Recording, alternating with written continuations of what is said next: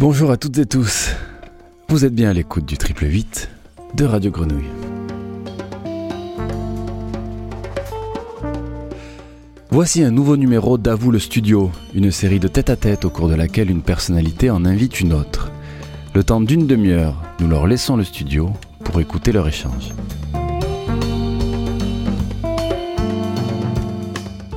Aujourd'hui, Gérald Grégory, océanographe spécialisé en microbiologie et chargé de recherche au CNRS, invite Thierry Moutin, professeur à l'université d'Aix-Marseille, spécialiste du cycle des éléments en océanographie. Tous deux sont rattachés au MIO, l'Institut méditerranéen d'océanographie. Place maintenant à Gérald Grégory et Thierry Moutin.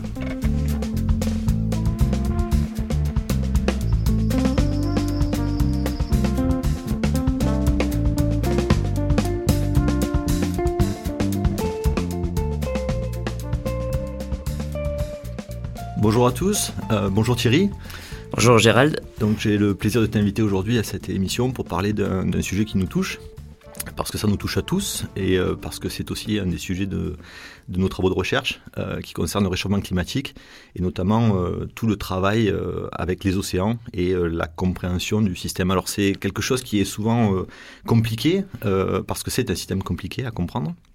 Et je voulais essayer de profiter un petit peu de cette, de cette demi-heure qu'on a pour essayer de simplifier un petit peu le message et puis expliquer pourquoi, pourquoi c'est important et, comment aujourd'hui, je vais dire, on a, on a cette, ce devoir de considérer euh, ce réchauffement climatique comme quelque chose d'extrêmement important.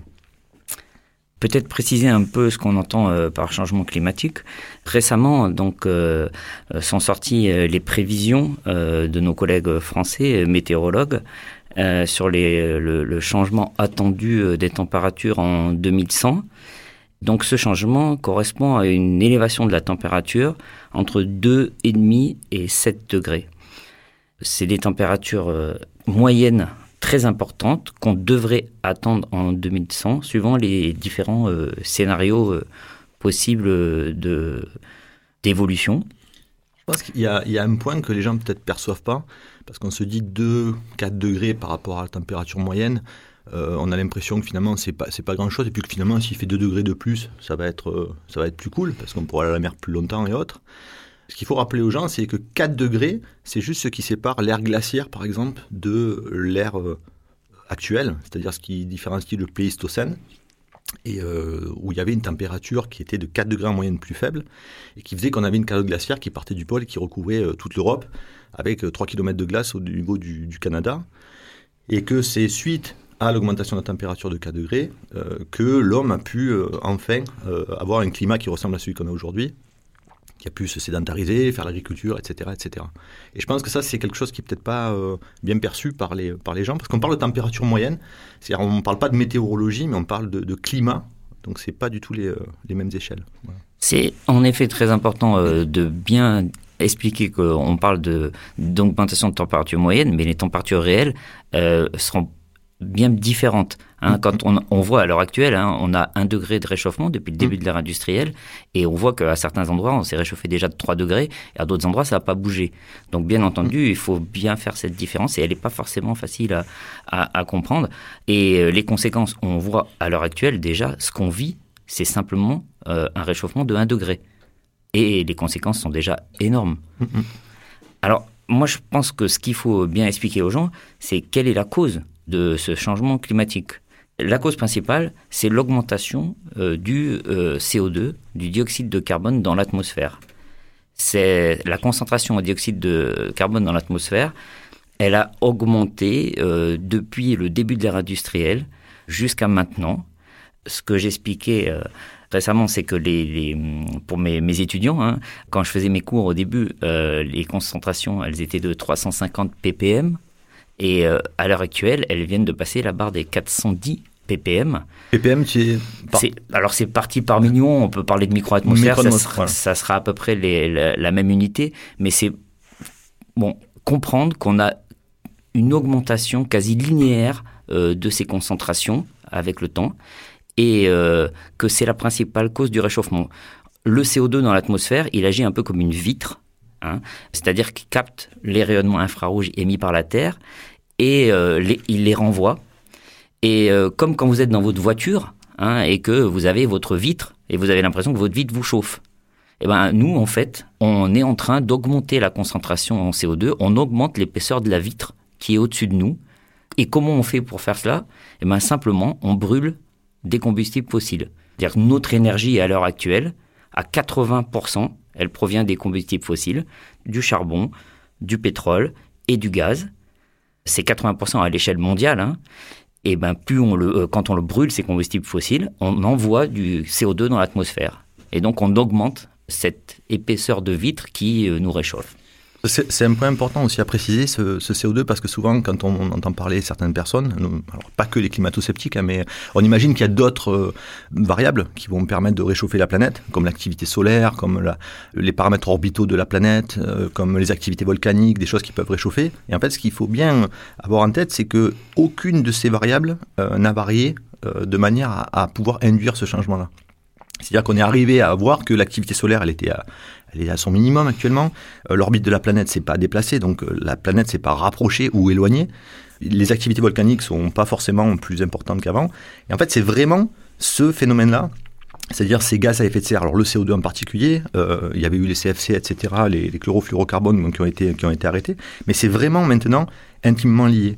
Et depuis 30-40 ans, on a vraiment une, très bonne corrélation entre l'augmentation de température et, euh, ce CO2 qui provient essentiellement de la déforestation, la, la combustion des, énergies fossiles, que ce soit pétrole, gaz et, euh, gaz et charbon. Alors, ce, qui est intéressant, c'est que euh, ce CO2, en fait, il n'est pas, il pas inerte. Alors, c'est une, une, molécule, c'est quelque chose qui est relativement stable, c'est un oxyde, donc c'est quelque chose qui, qui met du temps à partir. Euh, c'est pour ça que si on arrêtait tout aujourd'hui, euh, le système va pas s'arrêter immédiatement.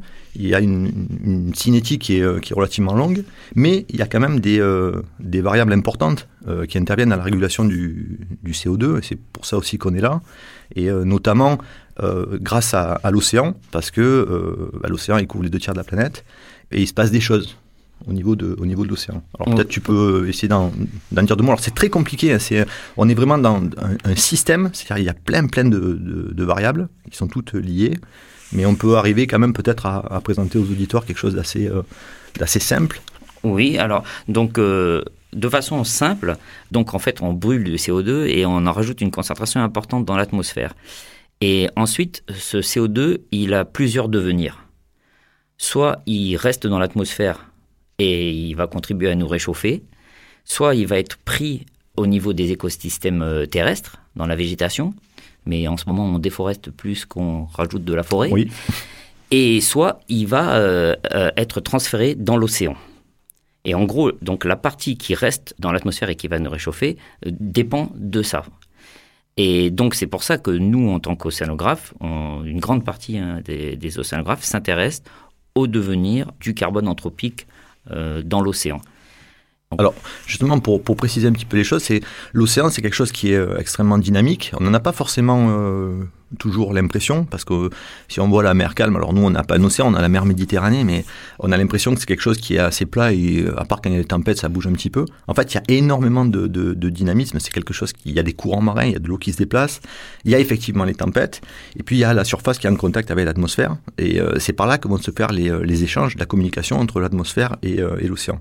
Donc quand il y a des tempêtes, quand il y a des, du, du mouvement, de la turbulence, ça va favoriser d'une part l'assimilation des gaz, et la diffusion des gaz. Alors dans un sens ou dans l'autre, c'est-à-dire que les gaz vont aller toujours euh, de l'endroit le plus concentré vers l'endroit le, moins concentré. Donc pour l'instant, l'océan, il a plutôt tendance à, on va dire au, niveau global, à absorber une partie du, CO2. Alors il y a des phénomènes physico-chimiques avec des équilibres un peu compliqués, on ne va pas les détailler là. puis il y a une partie biologie, euh, tu l'as dit tout à l'heure, euh, notamment l'assimilation qui se fait par les, euh, par les plantes, par la, enfin les végétaux, on va dire les plantes, parce que dans, les, dans la mer, il y a des, micro-organismes, ce ne sont pas des plantes, mais ce sont des organismes euh, chlorophylliens, hein, des micro-organismes, on appelle ça le phytoplancton, des petits organismes qui, qui, flottent. On a aussi des plantes marines, on a aussi des végétaux qui sont sur le fond, euh, quand c'est pas trop profond, parce qu'il faut de la lumière. Mais on a une assimilation de ce CO2 euh, par, par ce qu'on appelle le phénomène de pomme biologique, en fait. Euh, qui va avoir tendance justement à euh, utiliser ce CO2, fabriquer la matière organique, et puis euh, il va y avoir un devenir de cette matière organique. Donc est-ce qu'on peut-être on peut essayer de préciser ça aussi au, au niveau des, Alors là, le but, c'est de ne pas être euh, trop compliqué dans, ce qu'on raconte, mais c'est important de, bien préciser ce que tu as dit. Hein. Les, les, échanges se font euh, en fonction donc, de la pression partielle de CO2 dans l'atmosphère, donc qui est en train d'augmenter. Donc plus elle augmente, plus on va pouvoir en transférer euh, dans l'océan. On a un effet piston, d'ailleurs, on parle.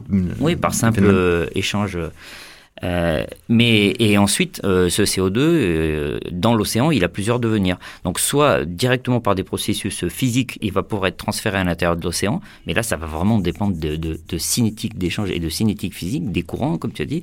Soit il va pouvoir être intégré dans la dans la biomasse et euh, sédimenté. Donc au niveau de, de, la biologie, il y a deux processus essentiels à considérer. C'est la pompe biologique qu'on dit entre guillemets molle, euh, c'est-à-dire que c'est les organismes planctoniques, les algues, qui fixent le CO2. Une fraction euh, va sédimenter à l'intérieur de l'océan. Et c'est la fraction qui ne sera pas reminéralisée trop rapidement et trop rééchangée avec l'atmosphère qui va vraiment euh, permettre de séquestrer du carbone. Et la dernière euh, voie par laquelle le, carbone comme ça peut être éliminé, c'est la, c'est la, précipitation de carbonate de, calcium. Donc ça, il faut voir qu'à Marseille, euh, on est assez sensibilisé à ça, puisqu'on on, on, a les calanques jusqu'à à côté de, de, notre magnifique ville.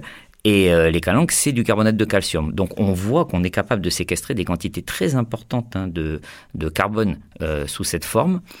Euh, le problème, c'est que ça se fait à des échelles de temps extrêmement longues. Et donc, c'est des problèmes qu'on dit de cinétique qui sont à considérer.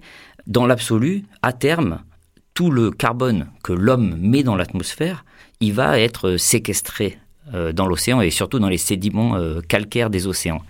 Mais le problème, c'est que ça va se faire à une échelle de temps très longue.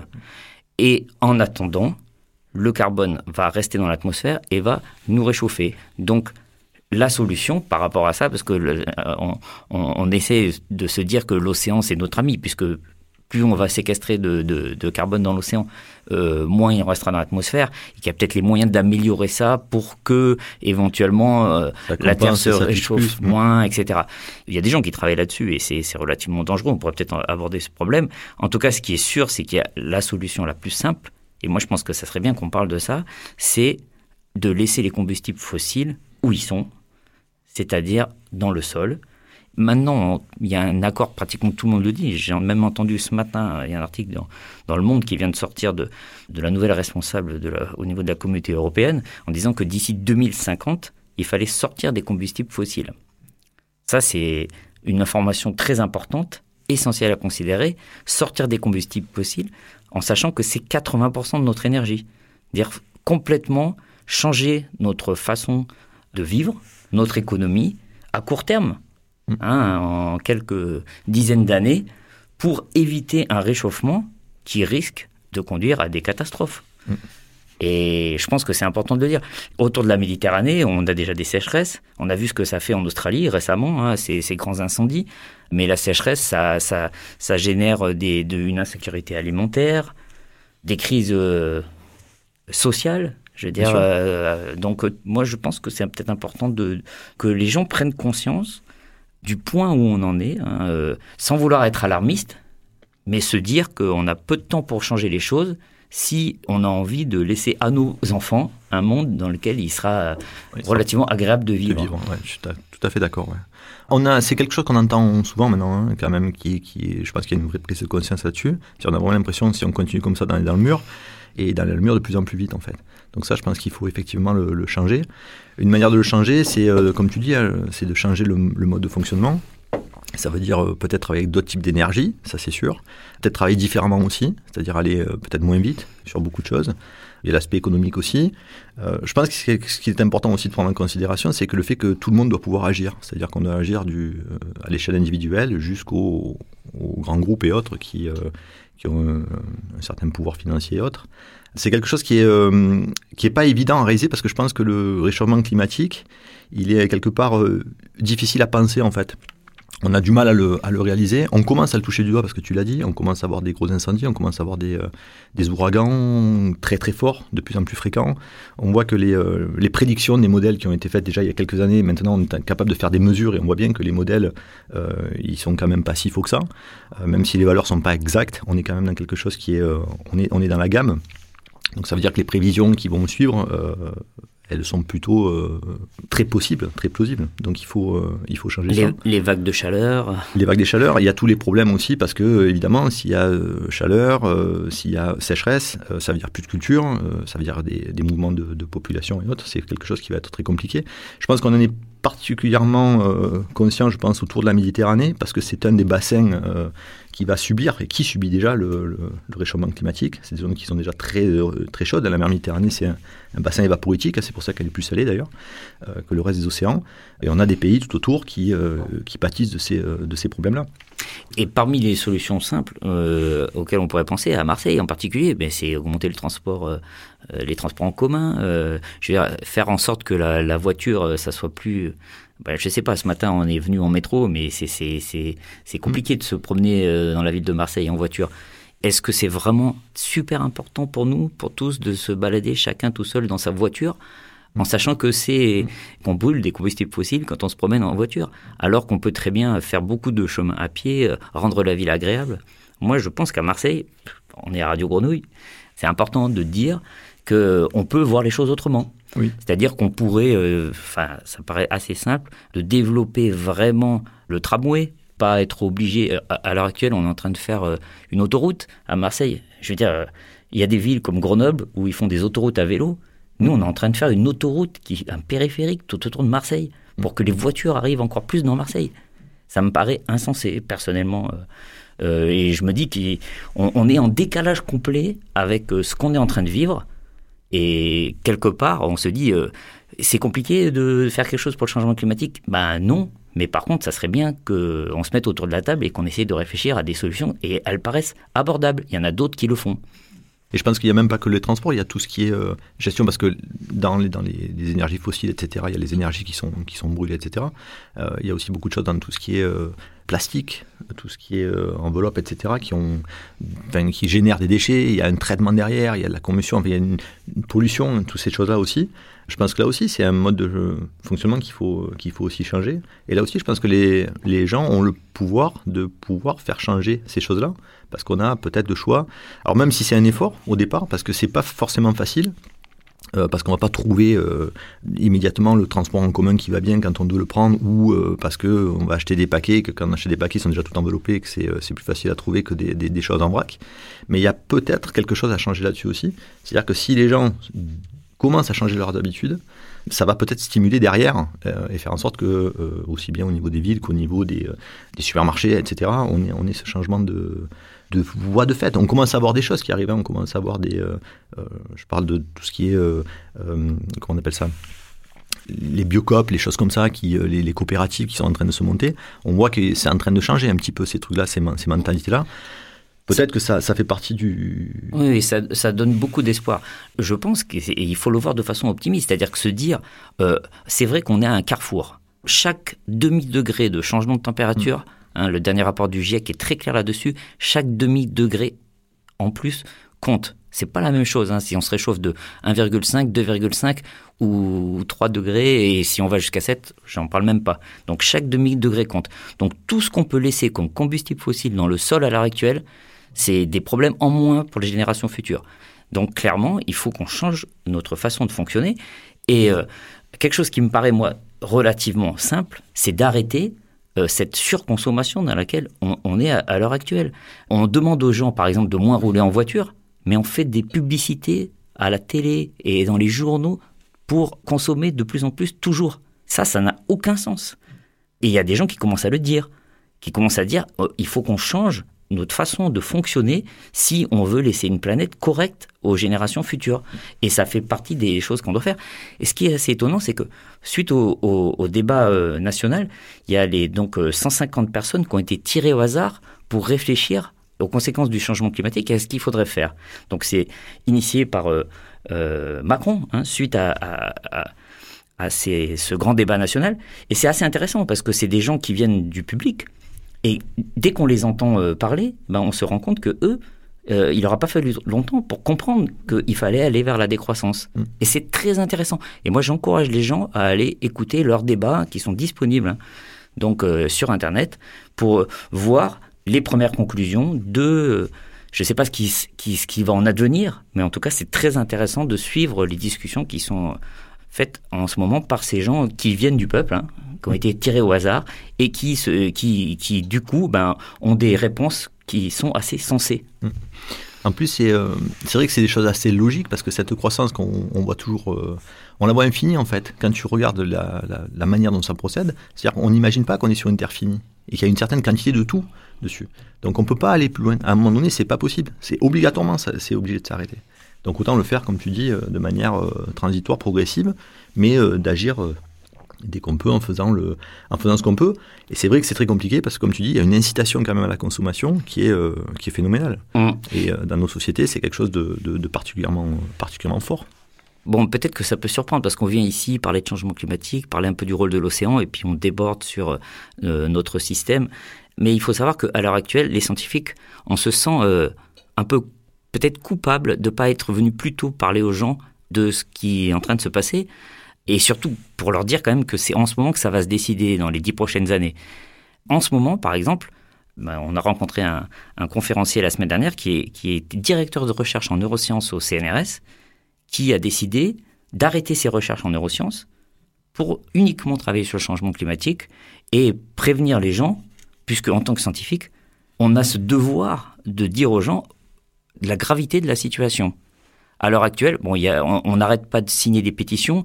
La dernière en date, c'est celle de notre collègue américain qui a recueilli, je crois, euh, plus de 22 000, signatures, signatures euh, de scientifiques pour euh, montrer quand même l'état actuel de la planète et surtout sensibiliser les gens par rapport à, ce futur réchauffement. Donc, en même temps, bah, c'est vrai que c'est un peu stressant moi, je suis pas forcément euh, optimiste, comme euh, disait euh, l'autre jour, je sais plus qui, j'ai entendu dire qu'il était optimiste inquiet, mais c'est exactement ça.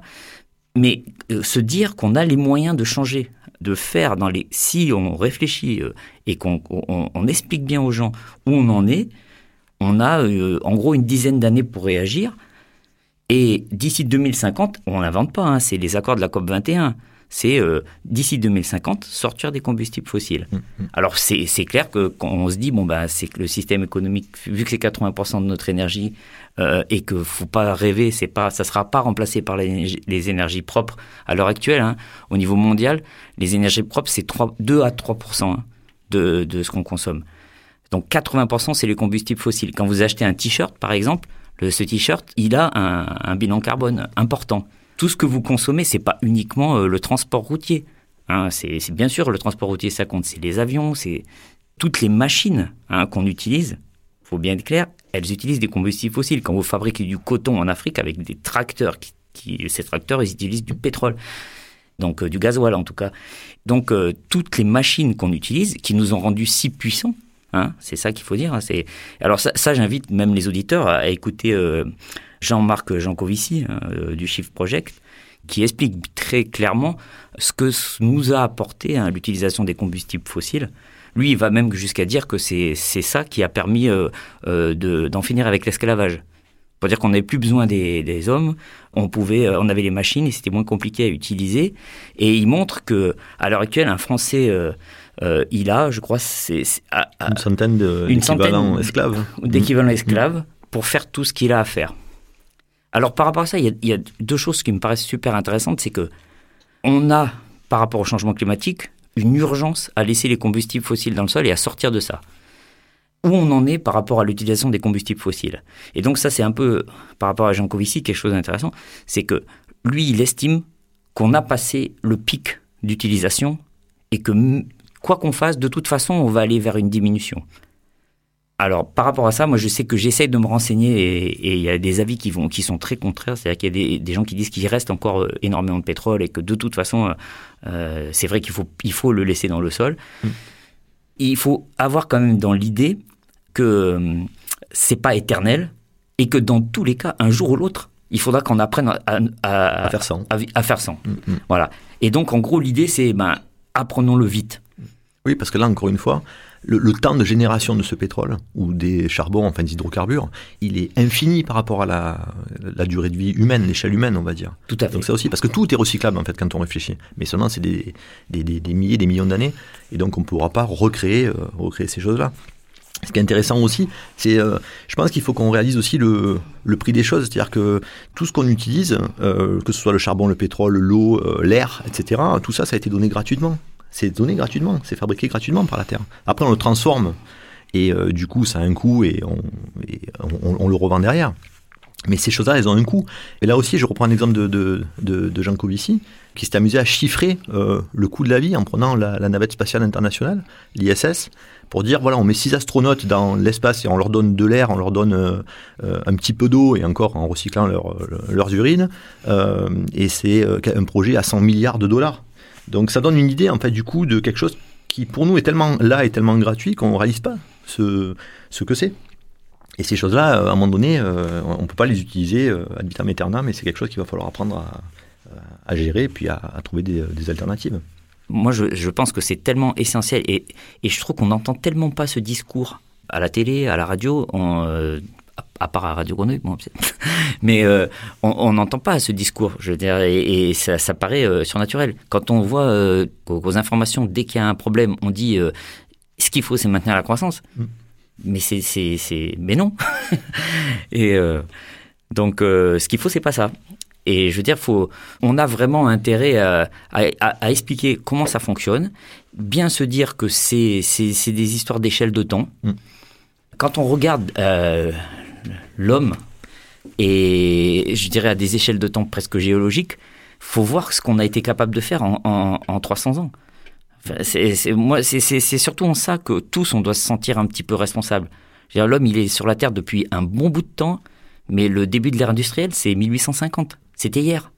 Et en 200 ans, on a fait passer la concentration en CO2 dans l'atmosphère de l'équivalent d'un changement glaciaire interglaciaire. Mmh.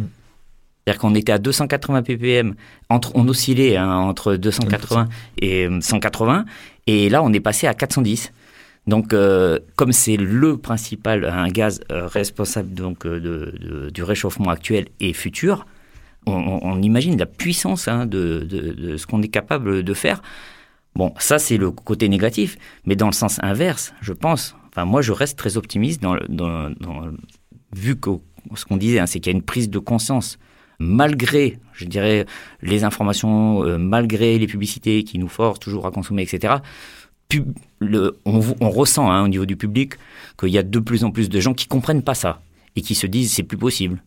Ce qui est intéressant aussi, c'est de voir que ce raisonnement-là, il est aussi dans, pas mal d'autres pays. Euh, on travaille en océanographie, donc l'océan, c'est, euh, il fait le tour de la planète. C'est le seul, euh, c'est le seul élément qui permet de relier finalement tous les tous les continents en fait. Il est en contact avec tous les continents, donc on est en contact avec des chercheurs du monde entier. Et quand on travaille avec des chercheurs américains, Pourtant, on a avec un président qui est euh, très climato-sceptique. Euh, quand on parle avec des collègues chinois, euh, chez qui on entend dire qu'il y a la production, la pollution, etc., etc., on se rend compte que là aussi, il y a, il y a une prise de conscience de, de ces gens-là. Et ce discours, il est le même. C'est-à-dire, on est tous sur le même, le même résultat, le même constat et le besoin de changer les choses. Alors je pense que c'est même, je prends l'exemple de la Chine parce que je, je, je, connais des collègues chinois et justement on, on, on en discute souvent c'est qu'ils ont tellement évolué vite que si tu veux, ils ont cumulé en très, très peu de temps en fait tous les, euh, problèmes que nous on a, on a mis euh, peut-être 150 ans à avoir. Donc ils se sont retrouvés avec de l'air vicié, irrespirable, ils se sont retrouvés avec des déchets pas possibles, etc. Et on voit bien que ça change parce que ils ont pris des directives, ils ont réduit euh, des émissions. Alors évidemment, ça se fait pas du jour au lendemain, hein, mais ça réduit un peu. On voit qu'il y a des pays qui commencent à refuser, par exemple, tout ce qui est le recyclage des matières plastiques que nous on produisait puis qu'on envoyait là-bas en se disant euh, bon plan, euh, ça leur donne du job et puis euh, nous ça nous débarrasse. Et on s'aperçoit que maintenant ça commence à revenir en arrière. Donc je crois que c'est l'Indonésie qui nous a envoyé des, des, des, conteneurs entiers. La Chine elle a dit stop. Aujourd'hui il y a le Vietnam qui gère pas mal, mais à mon avis ça va changer puis ils vont dire non et ça va passer à d'autres pays. Donc il y a une espèce de, de, de, trajet comme ça. Donc il y a vraiment une conscience quand même qui est, qui est au niveau global. Et ça je pense que c'est vachement important. C'est-à-dire qu'il faut garder en tête, pas se dire ouais mais nous on est un petit pays, on est la France, on est 60 millions d'habitants donc ça sert à rien si nous on fait que les autres font pas. Tout à fait. Parce que je pense que justement on a, on a un rôle à prendre là-dessus et je pense qu'on peut être leader là-dessus aussi, c'est-à-dire de montrer l'exemple et je pense que les gens suivront parce que dès qu'on va commencer à changer les choses, les choses elles vont vraiment s'améliorer immédiatement. Et on le voit bien, on le voit bien quand tu vois par exemple sur des trucs très locaux ici, mais tu prends Marseille euh, quand on a installé les, euh, les récifs, ça fait revenir une vie, ça fait revenir des poissons, ça fait, ça fait changer l'écosystème là-dessus. Et je pense que dès que tu fais des traitements d'eau, quand tu fais des traitements euh, biologiques, etc., on voit qu'il y a des choses qui, se, qui s'impactent très très rapidement. Et la nature, si on l'aide, elle va reprendre le dessus, parce que c'est un recyclage permanent de, de choses. Et ça, je pense que c'est un discours aussi qu'on n'entend pas. C'est-à-dire que ce, côté très global euh, de cet avis-là, je pense qu'il faut vraiment le mettre en avant, même pour des pays qui sont en train de se développer, euh, de dire ils sont conscients du truc en fait, ils sont conscients du problème en fait, ils le vivent et euh, alors je sais pas si on pourra trouver un truc tous ensemble ou pas, mais si eux, je trouve vachement intéressant de se dire que c'est peut-être un sujet qui va, qui peut unir l'humanité. C'est-à-dire, c'est un, pour moi, c'est un combat, si tu veux, c'est une guerre contre ce réchauffement climatique parce que il va toucher partout. Tout est en relation avec tout. L'océan, il transporte tout partout. L'atmosphère, c'est un contact. Euh, voilà, il n'y a pas de limite, il n'y a pas de frontières. Nous, on trace des limites mais le reste, euh, ça, circule. Tu as entièrement raison. Il faut voir ce côté positif de dire qu'on a tous le même intérêt et que c'est vrai que tout le monde n'a pas la même conscience. On le voit bien avec euh, nos collègues américains. Et euh, moi, je te dis par rapport à ça, en, tant qu'océanographe, moi j'ai été surpris de ça il y a déjà très longtemps. J'ai eu la chance de faire des missions dans le Pacifique. Je rencontrais les Marquisiens et les Marquisiens qui me parlaient que de changement climatique. Mm. Quand tu dis tu vas au bout du monde, et tu rencontres des gens qui ont une conscience du changement climatique euh, largement supérieure à celle qui, est, qui existe en France. Euh, en France, en, euh, ici. Et pourquoi? Ben Parce que eux, on leur a déjà dit, les Tuamotu, bientôt ils seront sous l'eau, et en fait, eh ben, c'est vous qui allez récupérer ces réfugiés climatiques. Mm, mm. Mais eux, ils se disent, mais mais pourquoi? Et on peut imaginer les choses dans l'autre sens. Les gens, ils ont peur de quelques réfugiés en ce moment à Marseille. Et il faut imaginer ce que ça veut dire s'il y a des endroits, quand on dit 7 degrés de réchauffement en moyenne en 2100, 2100 c'est dans pas très longtemps, ça veut dire des endroits, il y aura, il y aura 15 degrés de réchauffement. Ça sera totalement impossible d'y vivre. Il y aura forcément des quantités. À des migrations euh, extraordinaires. de réfugiés climatiques qui viendront là où ce sera possible de vivre. Il mm, mm. faut prendre conscience de ça et se dire qu'on a les moyens de le changer et le changer. C'est comme ça qu'on doit voir les choses. Et tu as raison, de vouloir rester optimiste parce que c'est quelque chose. On a besoin de ça, hein, je veux dire. On a besoin de rester optimiste et, c'est vrai que ça nous lie tous et de voir des collègues dans le monde entier qui pensent la même chose et qui, qui veulent tous la même chose, on ne peut pas ne pas y arriver. Non, après, je pense qu'il faut se garder l'idée qu'on on, peut faire les choses. Après, il ne faut pas se dire que ça sera aux générations futures de le faire, en disant bon, on verra plus tard. Je pense que ça, c'est plus le cas. Je pense que ça nous touche nous maintenant, ici et maintenant. Et ça, c'est vraiment le changement aussi. C'est-à-dire se dire, c'est pas se dire, bon, mais on verra. On, nous laisse encore 10 ans, on verra dans 10 ans. Peut-être histoire, peut non. Ce qu'il faut faire, c'est prendre des décisions maintenant, comme je dis, à tous les niveaux. Et, euh, ça, c'est quelque chose qu'il faut. Euh, c'est pour ça aussi qu'on est là. Euh, on a accepté cette, invitation à venir discuter aussi en liaison avec ce sujet-là, parce que je pense qu'à tous les niveaux, il faut qu'on puisse expliquer et donner des, des, indications et puis, et puis en parler pour que les gens en prennent vraiment conscience et que ça soit quelque chose qui soit opérationnel dès maintenant. Et là où je reviens sur une chose que tu as dit juste il y, a, deux minutes, sur le fait que nous, on doit donner l'exemple. Ça, ça me paraît vraiment très important. Alors, je me rappelle plus le collègue euh, anglais qui, qui a fait cette euh, conférence sur YouTube, le nom m'échappe. Mais en tout cas, il a, il a montré une diapo qui était très intéressante où, en fait, il dit qui doit faire les efforts en priorité. En fait, quand on regarde euh, sur le, à l'échelle globale, l'effort, il est à faire par ceux qui consomment le plus. Et c'est nous. Et clairement, euh, si on peut presser quelque part entre guillemets l'orange, c'est là. Euh, c'est pas les, quelques milliards de gens qui vivent avec pratiquement rien euh, qui vont pouvoir faire les efforts. C'est nous, c'est nous, c'est en particulier la France, et c'est pour ça qu'on doit servir d'exemple. Clairement, en changeant notre niveau de vie, en le diminuant parce qu'on n'a pas le choix, et en le diminuant, et en plus, on, en gros, il faut juste se dire, on a fait plein de choses hein, grâce à ces énergies. Et il faut pouvoir euh, continuer à faire des choses intéressantes, mais euh, en modifiant simplement notre façon de fonctionner et en peut-être privilégiant certaines, euh, certaines utilisations. Oui, exactement. Je pense qu'il ne faut pas tout verrouiller et tout mettre au même niveau. on est certainement dans un monde, comme tu disais, où il y a la, la, consommation. On te donne une profusion de tout sur tout. Et on se rend compte finalement qu'on a beaucoup de choses qui servent pas forcément, euh, pas, quand je dis qu'ils servent pas, c'est ils sont pas indispensables, loin de là. Et il y a peut-être un effort à faire aussi là-dessus, de voir euh, où sont les points, euh, les points importants, là où on devra continuer. Je pense que, je sais pas, je vais dire peut-être, on prend la santé par exemple, on peut imaginer que pour soigner des gens, on considère que ce soit nécessaire d'utiliser de, certains, certains matériaux ou, développer des, des, des, des, méthodes, des outils, peu importe. Et puis à côté, il y a peut-être des choses qui sont, qui sont à revoir aussi. Je veux dire, quand tu vois le nombre d'écrans qu'on a tous euh, euh, dans tous les foyers, parce qu'on a les téléphones, les tablettes, les ordinateurs, euh, et qu'on va sur des gros serveurs pour aller chercher des images de chats ou autres, c'est une question aussi qu'il faut se poser. Tu t'aperçois que tu prends juste les, les, les chats de chats et, euh, et, certains sites euh, pour adultes, et tu t'aperçois qu'un équivalent de carbone, c'est la quantité de, de, ce qui est utilisé pour, pour l'aviation, par exemple.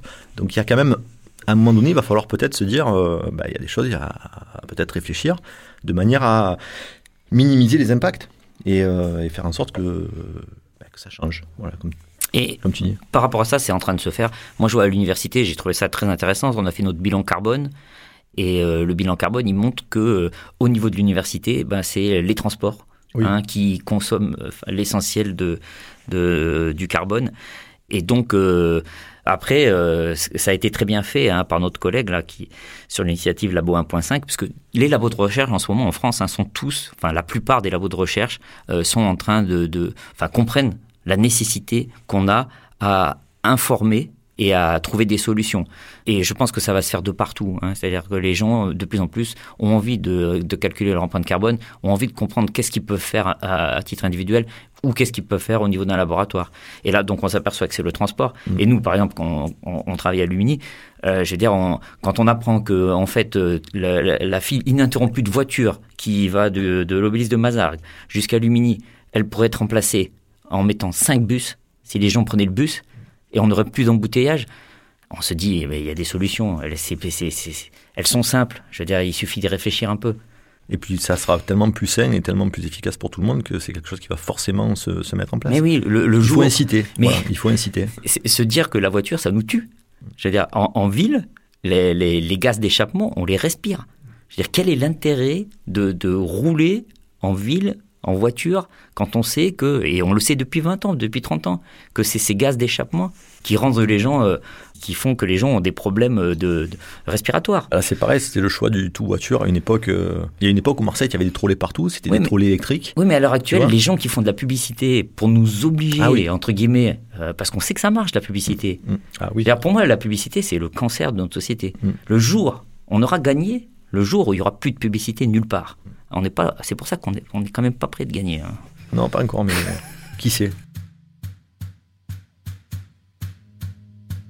Bon Thierry, euh, on arrive, euh, j'allais dire malheureusement, parce que c'était euh, c'était bien stimulant à, la fin de, notre petite émission et du temps qui nous est imparti. Donc je tiens à te remercier pour avoir accepté de venir.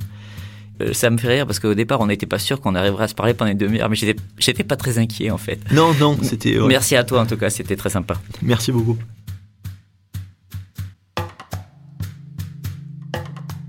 C'était Gérald Grégory, océanographe, spécialisé en microbiologie et chargé de recherche au CNRS, et Thierry Moutin, professeur à l'université d'Aix-Marseille, spécialiste du cycle des éléments en océanographie. Tous deux sont rattachés au MIO, l'Institut méditerranéen d'océanographie.